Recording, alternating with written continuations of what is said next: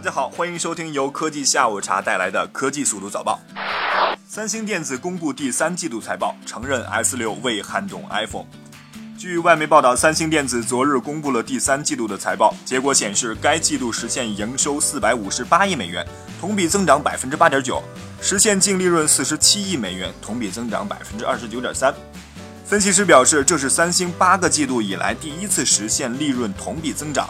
但同时，三星也承认，由于 Galaxy S6 未能强有力的挑战 iPhone，因此将提高资本性支出，这也导致三星下调了第四季度的利润预期。另一方面，苹果的第四季度财报显示，其营收为五百一十五亿美元，净利润为一百一十一点二四亿美元，双双高于三星。佳能全画幅微单曝光，支持 EF-M 镜头。索尼在微单方面做的风生水起，佳能自然是看在眼里，急在心上。此前，佳能也曾推出多款微单相机，但市场反应相对较为平淡。尽管如此，佳能并不打算放弃微单业务，并且越来越多的迹象表明，佳能准备在微单市场大展拳脚。根据日本媒体给出的消息，佳能正在开发一款全画幅微单，目前还不清楚这款全画幅微单具体的参数。但该消息称，它会支持现有的 EF-M 镜头，这对于佳能的粉丝来说，无疑是一个好消息。正所谓底大一级压死人，全画幅才是王道啊！俄罗斯计划送猴子前往火星，为人类宇航员探路。据英国《每日邮报》十月二十七日报道，俄罗斯科学院的科学家们目前正在训练四只猕猴，并有望在二零一七年将它们送上火星。俄罗斯科学院的生物医学问题研究所在上世纪八十年代发起了猴子登火星项目。这一次的培训包括让这四只猕猴学会使用操纵杆和解决难题。该科学院的科学家科罗佐夫卡亚每天都会带领一支团队来训练他们控制操纵杆，击中由光标照亮的目标。一旦完成任务，他们就可能获得果汁的奖励。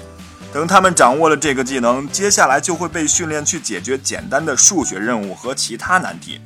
训练结束，猕猴们就能完成各自的日常任务安排了。科学家们希望这一目标能在2017年实现。话说，等上了太空之后，没有人给猴子喂果汁了，怎么办呢？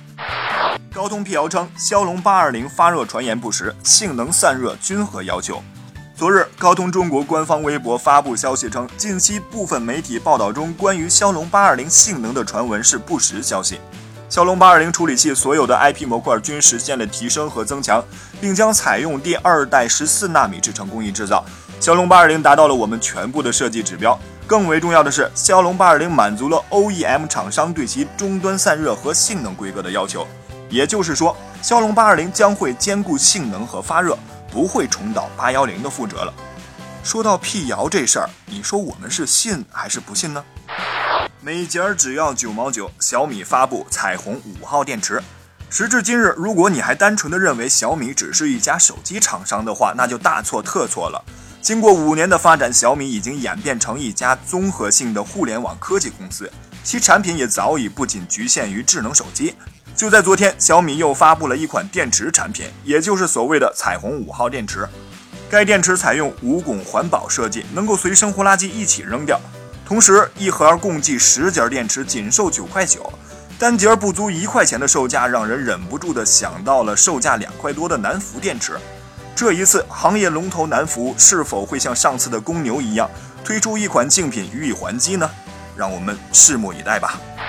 好了，今天的科技速读早报就到这里了，我们下期节目再见。